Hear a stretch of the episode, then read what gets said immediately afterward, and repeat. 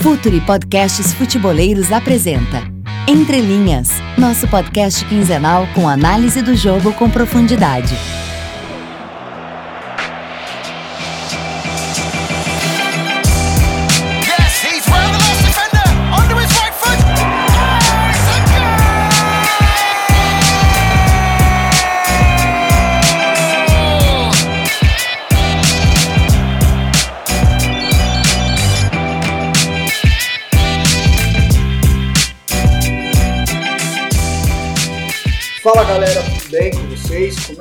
Coisas? Bom, chegou 2018, a gente deu uma, uma parada aí no final do ano passado. É, não sei se vocês sentiram falta aí do podcast Entre Linhas. Mas estamos aqui de volta, eu, Léo Miranda.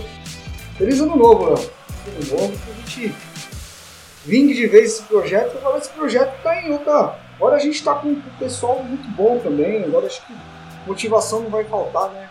Agora a gente está Agora a gente é parceiro de um dos parceiros já de, de muito tempo. Pois é, pois é, o, o pessoal do Future FC, desse projeto que a gente gosta tanto de, de Porto Alegre, nos abraçou e a partir de agora o Entre Linhas vai ser postado ah, no Future para fazer parte desse projeto de pensar o jogo com um pouquinho mais de profundidade, com um pouquinho mais de conceito, que é o que a gente já faz, né, Renato? Já faz um bom tempinho. É é um casamento muito bem feito, né? As duas partes queriam, não teve muita negociação. Mas enfim, a gente está muito feliz de, estar junto com essa rapaziada que além de, de- produzir um conteúdo muito bom, a gente sempre acompanhou, é, é uma rapaziada que é amiga nossa, são pessoas que estão no nosso dia a dia, a gente conversa muito, então a gente está muito feliz por isso. Mas vamos, vamos tocar o podcast, né? Afinal, o pessoal quer falar de, de futebol aí. E 2018 começou. Alguns times nem deveria ter começado, né? A gente vai até falar um pouco disso no próximo bloco. É, é um dos nossos assuntos. As coisas não, não. Do jeito que está acontecendo no Brasil não está muito certo. Mas a gente vai falar de copinha. Eu acho que, pelo menos eu que acompanhei relativamente bem a copinha, Léo. E me chamou muito atenção a qualidade de algumas equipes, a organização de algumas equipes. E tem muito a ver com algo que a gente já conversa já faz um tempo, da, da qualidade do futebol brasileiro que está vindo de baixo. Eu acho que a categoria de base hoje ela tem muito profissional capacitado, muita gente nova querendo espaço, gente que precisa, claro, de uma rodagem, da experiência do ambiente do futebol, que, que é diferente do, da base profissional, mas eu tenho visto com bons olhos essa copinha, a gente vai falar um pouco dos times, eu acho que a gente tem muita individualidade boa também nessa copinha. Eu acho que a gente pode ficar de olho em jogadores que, se bem lapidados, se fizerem uma transição melhor é, da base profissional, atingirem a maturalidade na, hora certa, eu acho que a gente tem, tem bons valores nessa copinha, né, Léo? Sim, com certeza. E o, o ponto que você tocou dos técnicos, eu acredito que seja o, o principal uh, para entender um pouquinho dessa copinha com, com equipes que vêm jogando um futebol com um pouquinho mais de conceito, futebol um pouquinho mais pensado. Uma das grandes críticas da copinha, além da parte é, que cabe, que os preparadores físicos sempre criticam, que é, é poxa, um, o principal campeonato de. Né, principal campeonato de, de base aqui no Brasil, ele é ele é jogado em menos de um mês, com temperaturas super altas em São Paulo. E isso por si só já prejudica a qualidade do jogo. Mas uma crítica muito relevante uh, perante o, os campeonatos de base como um todo, não só da Copinha, Renato, é que a prioridade era vencer. Então se formava o tipo de jogador, e aí é um debate muito clássico, na, na base o importante é vencer ou se desenvolver? Então se formava um tipo de jogador que ele era competitivo, mas ele era extremamente físico. Times que apostavam muito numa, numa bola, numa ligação direta, num jogo mais físico, não um jogo tão uh, pelo chão, com passe, com aqueles conceitos que o futebol de hoje pede. E, e, a, e a copinha vem mudando pouquinho, pelo menos essa copinha a gente vê times muito interessantes. Muito porque o Brasil tá tendo essa renovação de, de técnicos, e os técnicos que eram da base e hoje estão no, no, no enfim, a gente pode citar vários técnicos que eram da base e hoje estão em grandes equipes. Todo bom técnico começa na base. Então, os clubes estão identificando isso, estão dando mais espaço aos técnicos, eles estão uh, trabalhando, tendo um tempo maior de trabalho, de avaliação, os clubes estão se desenvolvendo e é claro que isso vai é, desembocar na principal competição é, de base do, do país. É, e, a gente consegue enxergar alguns tipos de organização que às vezes você não vê numa equipe profissional. Sabe, às vezes, a, bom, um exemplo muito claro, acho que a gente teve, inclusive eu fiz o jogo contra o Palmeiras e fiz contra o Flamengo também na Copinha da Portuguesa. Acho que não sei se todo mundo que escuta a gente tem noção de qual é a, a situação da portuguesa hoje no cenário do futebol brasileiro. A portuguesa não tem série nacional, ela está na série A2 do Paulista. É um clube que não consegue angariar dinheiro com patrocínio, não tem mais cota de TV com, com, com brasileiro, com CBF. Então é um time que passa grandes dificuldades. E mesmo assim, um, um time muito organizado, principalmente sem a bola, né? Porque, querendo ou não, na questão das individualidades se perde, né? Porque os grandes jogadores hoje eles já vão para os grandes clubes. Sub-15 no sub-17 já existe um trabalho de, de, captação muito forte no Brasil. O Palmeiras está fazendo um trabalho de, de captação muito forte, muito bem feito. Então, a gente vê equipes como a Portuguesa, o Corumbaense, que estava no, no grupo do Corinthians, time organizado, tecnicamente limitado, mas sabe, a gente consegue enxergar ideias. E se a gente falar de ideias, é, independente de se ganhar ou não, a gente está gravando esse podcast nesse momento, São Paulo está jogando com o Internacional pela semifinal. É, me sinto muito à vontade para fazer um, grande elogio ao futebol que o São Paulo praticou durante essa Copinha. Porque, e ao seu treinador, o André Jardim, que eu acho importante até que ele ganhe mais títulos, que ele apareça, porque infelizmente no Brasil o treinador só aparece quando ganha, as equipes só aparecem quando ganha. Mas um futebol extremamente ofensivo, de, de conteúdo, é, lembrando até que ah, muitas coisas com o jogo de posição que é praticado que o Barcelona do Guardiola usava, um time muito bem posicionado em campo, sempre buscando o jogo curto, a troca de posição, pressão na bola a todo momento, perde pressão, um time que praticou um futebol muito legal de se ver e que você não viu durante o Campeonato Brasileiro de 2017, por exemplo. Você não conseguiu enxergar esse tipo de conteúdo no campeonato. Então, vai um elogio aqui ao futebol que o São Paulo praticou. Claro que outras equipes também jogaram muito bem, mas eu gostei muito do futebol do São Paulo. Ô, ô, Renato, qual, na tua opinião, você que está tá comentando os jogos para a ESPN, qual o jogo, talvez a equipe de maior destaque depois do São Paulo uh, nessa copinha?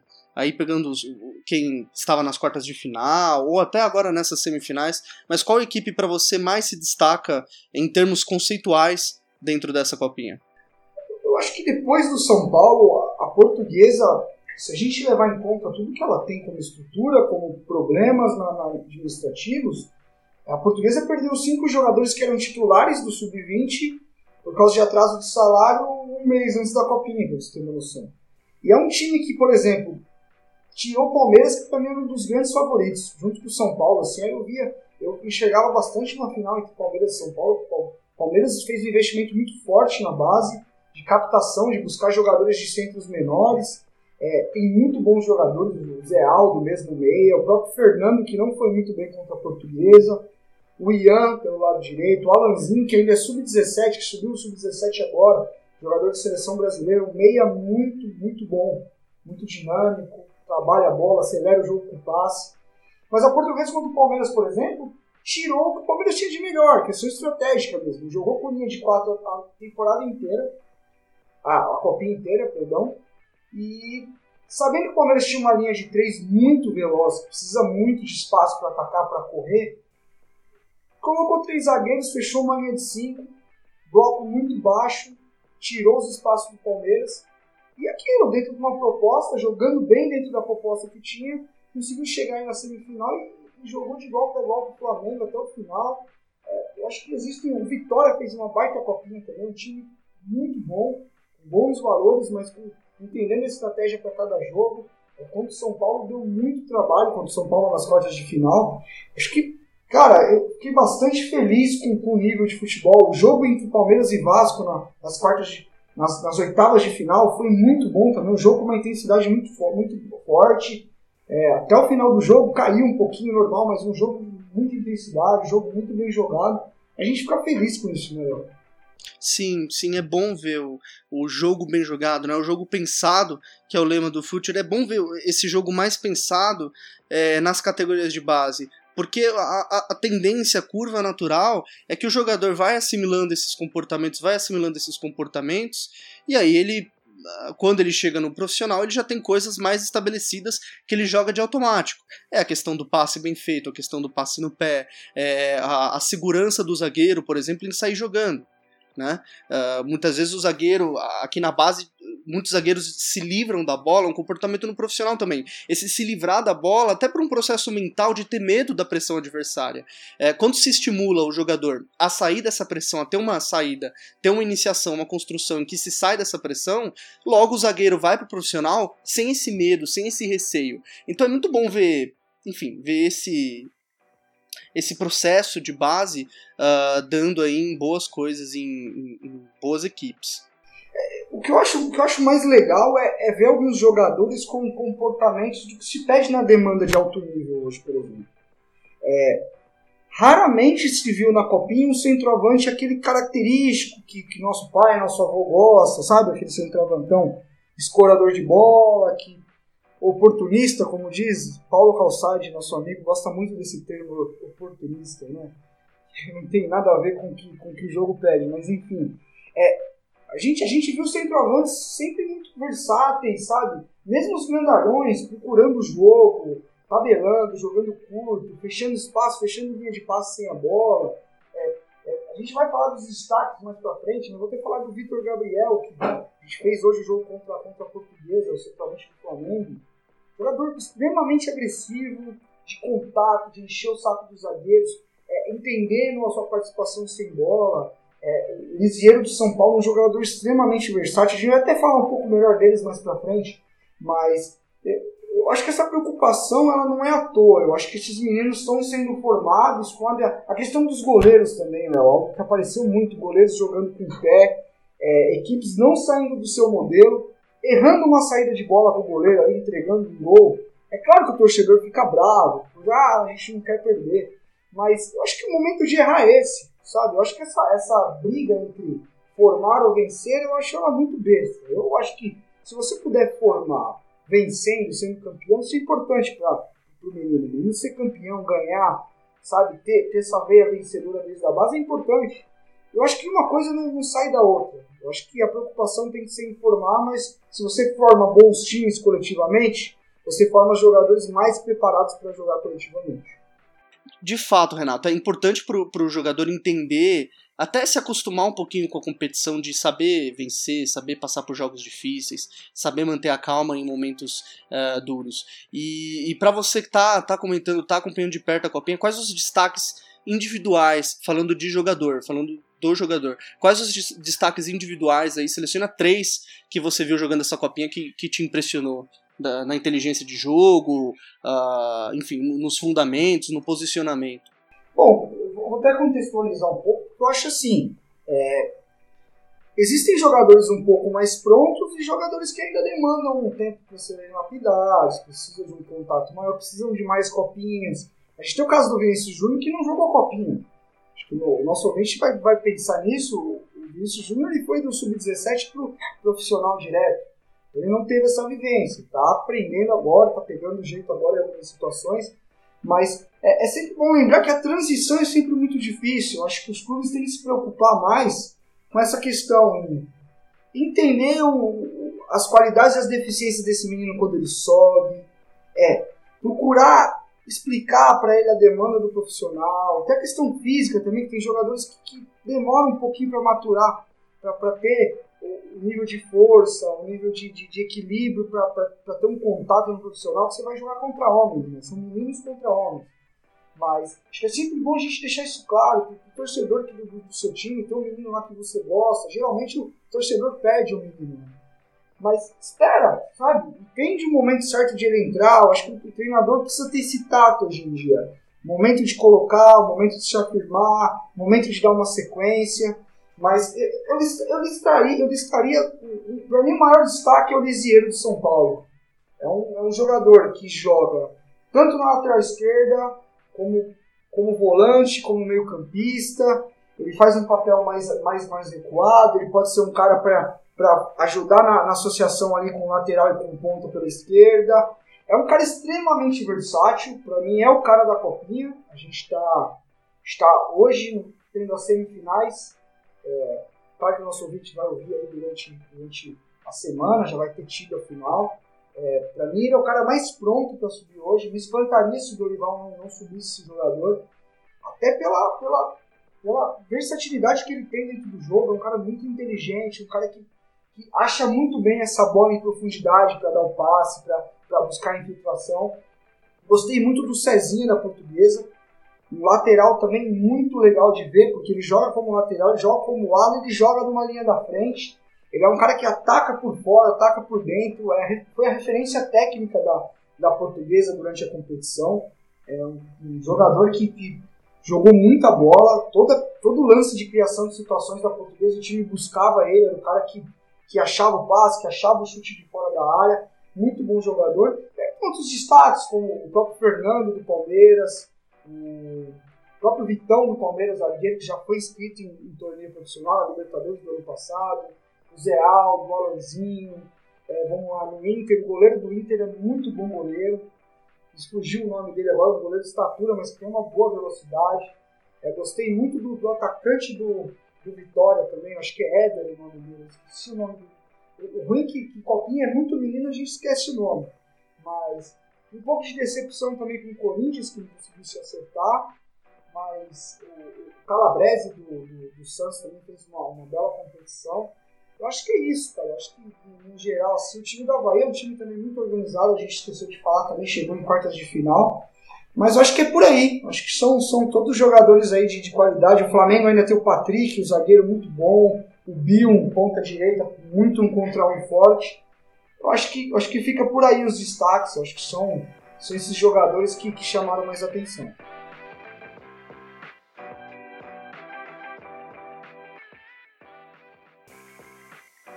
Futuri. Pense o jogo.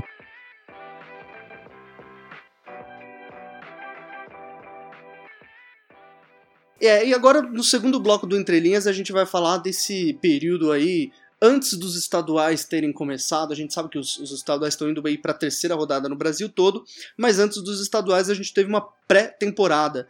E ano de Copa do Mundo é sempre complicado incluir tudo, colocar todo, todos os jogos. Uh, enfim, todos os campeonatos no mesmo ano, com essa parada aí de quase dois meses da Copa. Mas, Renato, você que teve uma visão que já esteve nos dois lados, de quem faz o futebol e de quem avalia o futebol, como você definiria a importância de uma pré-temporada dentro da construção de uma, de uma equipe vencedora ao longo do ano. Qual que é essa importância uh, de, de treinar o time, de preparar o time, preparar o modelo de jogo para o resto do ano uh, na pré-temporada?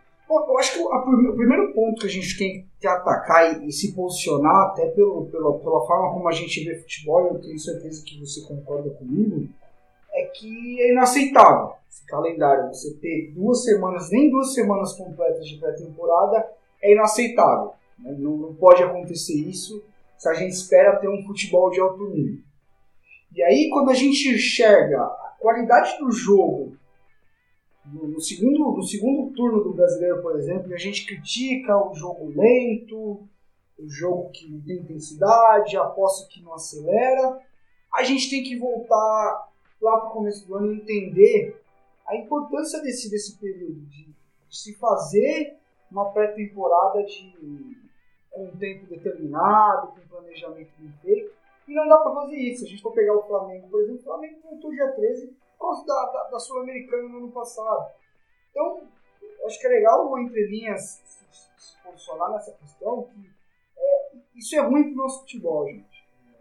Não acho que o cara ganha 500, 600 mil, que ele tem que estar pronto em qualquer momento. Não, o cara estava de férias, assim como todos nós temos. Eu tive em dezembro, bebi pra caramba, tomei muita cerveja, comi tudo que não prestava nas séries. Então, eu acho que o jogador tem esse direito também. Então, ele, ele volta para uma demanda que ele vai pegar um Linense que está um Nova Iguaçu que está desde novembro se preparando, não adianta, por mais que a quali qualidade técnica é maior, o ritmo do jogo é outro, entendeu? Eu acho que é legal primeiro a gente se posicionar nessa questão. É, a outra questão é, é, começar a entender que o, a pré-temporada ela não é só o, o religar os motores e todo mundo voltar a ficar bem fisicamente. Hoje em dia a gente vê o futebol cada vez mais integrado, né? A gente fala o treino físico junto com o técnico, com o tático, trabalhando, trabalhando comportamentos, trabalhando questões psicológicas, é tudo no mesmo, uma visão mais sistêmica da coisa. Então, a pré-temporada acaba sendo os primeiros ensaios. Acho que é o, é momento do treinador colocar as pilares dos, os pilares do seu modelo de jogo. Quando a gente vai construir um prédio, a gente primeiro tem que fazer a base né, embaixo. Esse prédio vai vir abaixo. É importante, principalmente para isso. Os principais conceitos do modelo é importante para decidir o modelo, para criar os comportamentos que esse modelo exige, esse, modelo de jogo, o que esse treinador quer quando recupera a bola, quando perde a bola, quando está em momento ofensivo, quando está em fase defensiva, é, as bolas paradas, como que a gente vai marcar, como que a gente não vai. Eu, são os primeiros contatos com, com, esses conceitos, com o que ele quer do time. Então, é, o momento quando a gente vai para a escola, a gente aprende primeiro o AEOU. Sem aprender o AEOU, a gente não consegue formular é, palavras, muito menos frases, muito menos escrever um livro. Então, a pré-temporada é, é, o início, é o, é o entender ainda mais em situações como o Palmeiras, vai, como o Santos, que ficou de treinador, o Atlético Paranaense, o Inter. São todos times que vão vir com, uma ideia nova, são novos treinadores, novas ideias, então esse contato é muito importante. Exato, exato. É, a pré-temporada é fundamental também porque os clubes contratam e aí na contratação tem uma avaliação dessa contratação é, para jogar de uma determinada, uma determinada maneira, que é o modelo de jogo planejado pelo treinador. E a pré-temporada é é o primeiro contato desses conceitos com esse elenco. É muito raro no Brasil, agora, nos últimos anos, a gente está vendo alguma inteligência maior nas equipes que estão mantendo um pouquinho mais, estão fazendo contratações mais pontuais. Mas a regra aqui no Brasil sempre foi apresentar o pacotão de reforços e remodelar tudo no início do ano. Normalmente vendo um aspecto que não deu certo no ano passado. Ah, não fizemos muito, muitos gols, contrata atacantes. Levamos muitos gols, contrata zagueiro. E por aí vai. Sempre foi essa questão muito individual. A pré-temporada é onde o individual entra dentro do coletivo. É onde o jogador entende o comportamento que o técnico quer, entende o modelo de jogo que o técnico pretende, e aí ele desenvolve o seu jogo, desenvolve o seu talento, a, individualidade dentro daquele padrão. Então, ter, uma pré-temporada como o Brasil teve, é, como o Brasil está tendo, e ainda esse ano de Copa, que espreme ainda mais o calendário, é muito complicado. Porque as coisas se tornam muito rápidas. E aí o estadual começa uh, no meio de janeiro, o estadual é uma continuação da pré-temporada e aí vem as cobranças, vem o, os problemas. É só o caso de São Paulo, por exemplo. São Paulo está dois jogos sem ganhar no, no, no, Paulistão e já vem as cobranças. O São Paulo não pode jogar com time reserva. O São Paulo precisa ganhar. Essa pressão, logo no início do estadual, sem dimensionar a importância da pré-temporada, muitas vezes quebra todo o planejamento do ano de uma equipe. É a troca de técnico, é a troca, troca de preparador, é o jogador perdido no jogo que muda todos os planos e aí as coisas não saem como planejado. É, eu vou te falar, se eu, é claro que a gente tem que contextualizar tudo. Primeiro, é, os nossos dirigentes mal preparados, é, muito pouco capacitados para exercer tamanho poder dentro dos clubes, eles assinam o regulamento, eles assinam esse calendário que não faz sentido nenhum. Acho que nenhum torcedor acha que o calendário faz faz sentido, isso é bom, a gente chegou já a essa, essa situação, acho que existe um processo de ruptura, é, mas eu, se eu sou, se eu sou treinador, é, eu tiro meu time e coloco meu time para jogar 10 de fevereiro, sinceramente. Porque a cobrança vai ser como, como se fosse auto-temporada, entendeu? É, agora a questão é que os treinadores precisam ter convicção no que estão fazendo. Você vê o Dorival aí, acelerou um pouco a volta do Diego, porque já teve a cobrança que os meninos perderam, entendeu? O Flamengo tirou um monte de menino do, do, da Copa São Paulo e já colocou para jogar no Carioca, ótimo. Tem que colocar mesmo, cara. Tem que colocar. Ainda mais que são campeonatos que tem uma. Principalmente o Paulista aqui em São Paulo, a gente de São Paulo, é, ele tem muita data lá. A primeira fase dele é muito longa. Então, se você perde dois, três jogos, consegue lá na frente recuperar. Se tiver um time bem preparado, você consegue fazer isso. Mas, é, primeiro, entender isso. Segundo, é entender a cobrança. Bom, vamos lá. Eu acho que a cobrança ela tem que existir em alguns aspectos de, de modelo, o básico. Vê o Palmeiras do Roger, é, ele tem dificuldades em alguns sentidos, a gente ganhou os dois jogos, mas não quer dizer que está tudo bem também. E tenho certeza que o Roger sabe disso. Mas você consegue enxergar algumas ideias embrionárias ali. É sempre importante isso. É, aquela sementinha que a gente falou, que você plantar no começo da temporada, você consegue enxergar que ela está ali. É claro que vão ter situações que você vai ver dois, três, quatro jogos e você não vai enxergar nada. E aí já é o momento de se preocupar. Então, é, é muito dessa questão, é começar a tentar enxergar o desempenho. Agora é o momento mais importante de se enxergar desempenho, ideia, conceito e não resultado.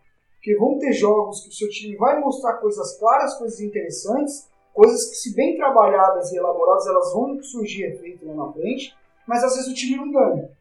Então, a gente tem que. É claro que o torcedor é movido a paixão, a gente, a gente entende isso, por isso que a gente até mostra o contraponto disso.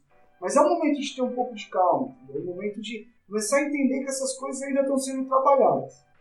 Exato. A palavra calma, eu acredito que fala muito bem, versa muito bem sobre esse momento. Uh, a calma significa calma na pressão, calma na avaliação também, né, Renato? Uh, é difícil avaliar, dá para saber as ideias, o, talvez o padrão, o modelo de jogo, mas é difícil avaliar com dois jogos. Uh, lesões, suspensões, as coisas mudam ao longo do ano e o treinador precisa estar preparado para uh, para entender isso.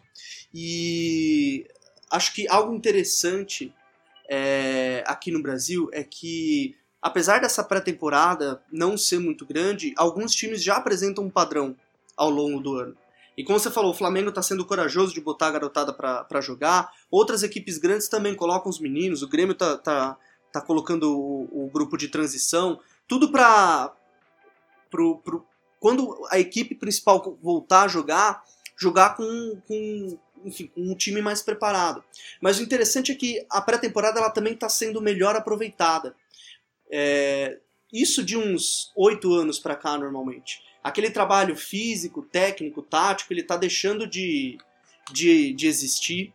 Uh, os trabalhos estão mais integrados, os próprios jogadores voltam melhor das férias, voltam mais bem cuidados. Então isso vai acelerando um pouquinho o processo, uh, que já é lento. Já tem o tempo aí da mãe natureza uh, cuidar, enfim, de todo mundo voltar à forma física, de todo mundo entender o que o técnico quer. Mas eu vejo que mesmo o tempo sendo curto, uh, o cenário no Brasil vem sendo positivo.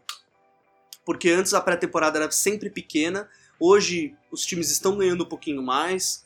A parada para a Copa do Mundo geralmente é muito bem utilizada pelas equipes e os jogadores estão tomando consciência disso. E os técnicos estão realizando trabalhos mais integrados que, enfim, aproveitam melhor 5, 6, 7 dias de treino para quando chegar na, na, estreia principal já começar a ver uma ideia mesmo de, de equipe, uma ideia de, de jogo pro, pro time. É, isso, isso são situações e situações, né? A gente tem que entender é que isso, isso tem que ser pensado lá em dezembro, ó, gente. Quando a gente vai voltar, é, se, se, o treinador já está lá, é, o que a gente precisa, é, pensando em, em processo de evolução, de dar um passo à frente que a gente precisa melhorar, que tipo de exercícios a gente vai fazer para criar o comportamento que a gente entende que é, é o melhor para a equipe dar esse passo a mais.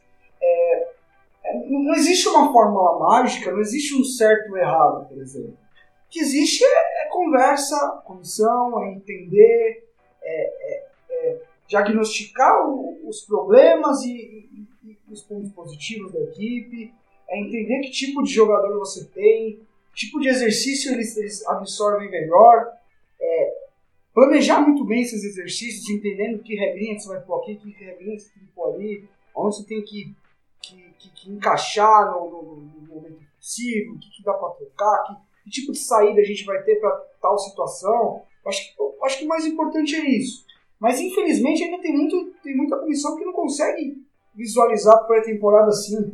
A gente vê muito ainda no Brasil, ah, dois períodos, físico, vamos correr o campo, é, pegar, vamos subir a montanha, vamos fazer o quê? Vamos fazer trabalho só de força, entendeu? Então, eu acho que melhorou muito. É, o ano passado a gente, até por causa da, da tragédia da Chape, da infelicidade, os clubes perderam um pouquinho, mas no ano retrasado teve quase um mês, isso já foi um avanço muito bom pra gente. Mas a Copa tá aí a cada, cada quatro anos, a gente sabe, a gente ficou sabendo da Copa ontem.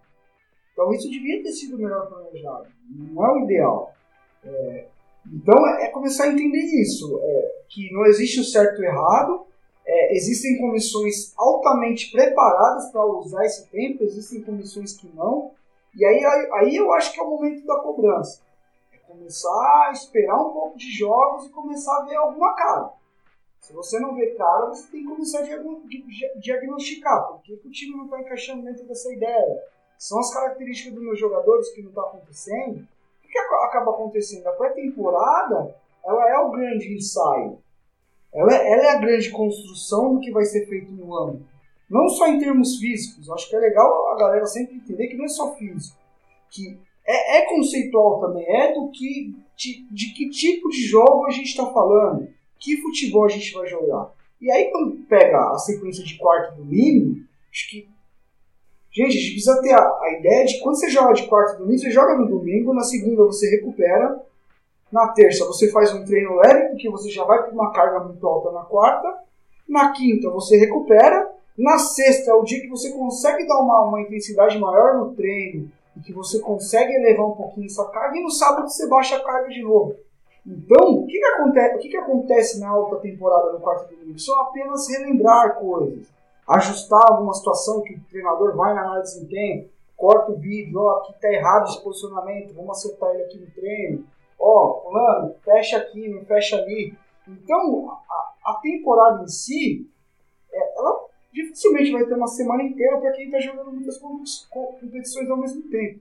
Então você acaba lembrando, vai ser ajuste na conversa, ajuste no vídeo, é, um ajuste com, com, sem adversário do outro lado, que não é muito bom, mas eu entendo porque os treinadores fazem isso. Então a gente precisa começar a entender isso. Tudo é dosado, tudo tem que ser pensado. Se você fazer por fazer, infelizmente, dificilmente vai dar alguma coisa. Infelizmente, no Brasil ainda acontece muita coisa boa com quem faz por fazer. A, nossa distância do alto nível está tá tão grande que é, coisas assim bizarras ainda dão certo no Brasil. Acho que vai chegar um momento que não vai ter espaço mais para esse tipo de, de, ideia. E eu acredito que esse momento, Renato, ele está chegando. Está chegando. Assim, clubes que atuam na baderna, vão trocando o perfil de técnico. O Atlético Mineiro do ano passado é um bom exemplo. Três técnicos no ano, é, contratação de jogadores sem, sem pensar o modelo de jogo, tudo foi. Enfim, as coisas foram se bagunçando. E esse momento está chegando. Eu espero que o podcast Entre Linhas seja um desses movimentos uh, de pensar mais o jogo, de melhorar um pouquinho a forma como a gente analisa, como a gente vê o esporte e de, enfim, de lá na frente dar um, dar um salto de qualidade que o nosso futebol tanto precisa. E fica aí o, o agradecimento para quem está ouvindo. Mandem os feedbacks para gente, mandem as perguntas, dúvidas, feedbacks. É o nosso primeiro podcast entre linhas no, no, no, no projeto Future FC. O primeiro de muitos, né, Renato? Esperamos nós. Então, essa galera já, já é de casa, já, né? Nós da deles e eles da nossa. É, muito feliz com o início desse projeto aí, espero que tenha bons frutos. Quem escutou até o final, não muda nada, manda aquela hashtag guerreiro, teve paciência para escutar os dois manos aqui. E é isso, espero que, que agregue conteúdo que geralmente quem busca esse tipo de conteúdo está querendo pensar o jogo de uma maneira diferente, e o público do, do Futuro UFC é, é um público que, que a gente vê que é muito engajado, está sempre participando muito. Então mandem sugestões, conversem com a gente nas, nas redes sociais aqui. Está sempre aberto a, a, trocar ideia e fomentar o debate, nunca parar por aqui. E a gente está nas redes aí, a divulgação o Filtro vai fazer, a gente vai fazer também. Espero que vocês gostem. Um abração, El, um abraço para a galera aí também. Tamo junto.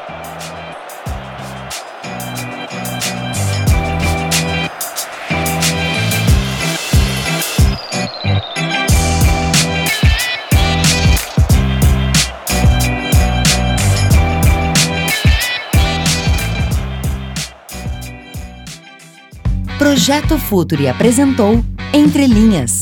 Acesse www.futuri.com.br. Pense o jogo.